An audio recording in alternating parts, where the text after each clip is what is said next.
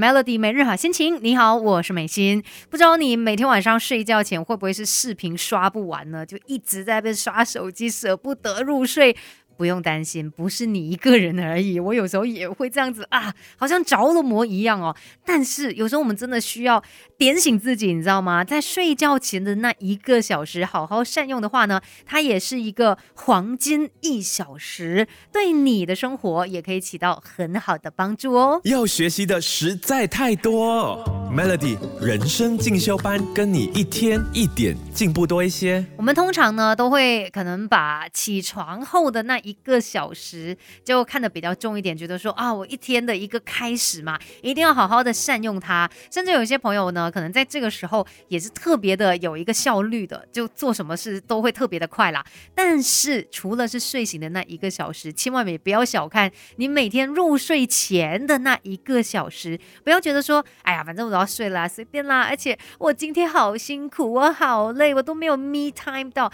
我要尽情的挥霍它。嗯，这样子的话呢，其实你可能也不小心浪费掉了很重要的这个黄金一小时。其实，在我们睡觉前的那一个小时，你做什么是相当重要的，因为你睡觉前的一个行为呢，它会编写到我们的长期记忆当中，甚至有时候你在睡觉的时候呢，呃，这个大脑它也会处理。那一天你所经历的一切，我这样子的一个解读啦，我觉得他可能也有一点点像潜移默化的在帮你催眠这样子。反正你睡前一个小时所做的事情呢，它也有可能哦，会变成是你的一个习惯养成的一个关键。那我们等一下呢，就继续来聊更多，来看一下怎么样才可以好好的善用这睡前一小时，让我们在之后的人生可以更加的有价值，然后。也过得更好，Melody。别小看自己，我们还有无限的可能。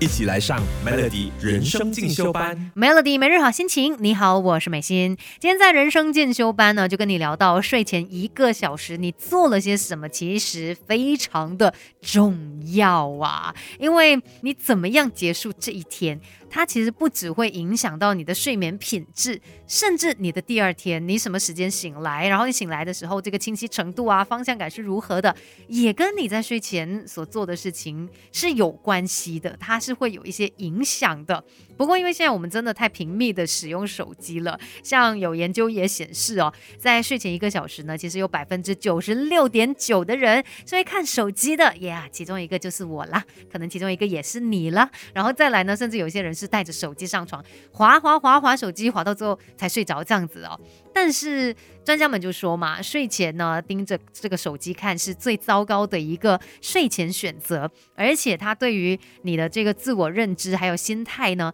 都会产生一些负面的影响。那如果我们在睡前不刷手机的话，请专家们告诉我，我应该要做些什么呢？OK，他们就建议哦，我们在睡前的一个小时内，可以拿出日记，或者是你有小本本啊，把它拿出来写一写，不是乱写啦，就写下呢，在那一天哦，呃，三件让你感恩的事情，把它给记录下来，把它给写下来，诶，这个会让你感觉更好，也会让你睡得更好哦。到底要怎么样真的来执行？然后为什么它会有这样的一个影响？等一下继续跟你聊更多吧。要学习的实。实在太多，Melody 人生进修班，跟你一天一点进步多一些。你好，我是美心，继续在人生进修班来跟你看一下，究竟在睡前的一个小时，专家们建议我们该做些什么呢？刚才就说到嘛，哎，尽量就是不要刷手机啦。那可以做的事情呢，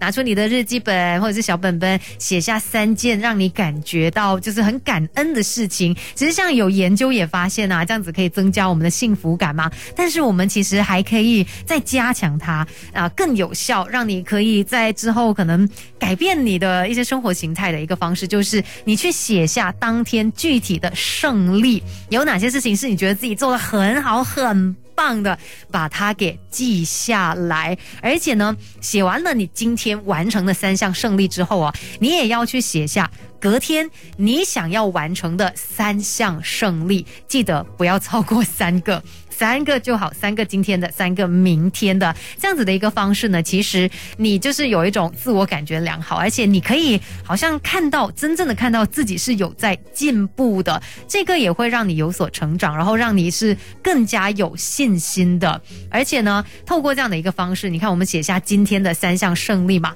我们就会带着美好的感觉结束这一天，然后我们再去写明天想要获得的三项胜利的时候呢，其实同时间你也是去预想了明天我的状况是怎么样的，你有个目标，你知道你要做些什么，然后呢，甚至我们在睡觉的时候，它也可以去引导我们的潜意识。再来更重要就是它训练到我们呃的这个呃收获心态。昨天不是说到嘛，有落差心态跟收获心态，所以如果你每天有做这个动作，写下今天的三项三项胜利的事情情，还有明天你想要完成的三项胜利的事情，其实就会训练我们有收获心态。久而久之，持之以恒的这样子来做，也可能会改变我们看待这个世界的方式。今天的人生进修班就跟你聊到这边，也希望我们每天的最后一个小时，睡前的最后一个小时，可以好好的善用它。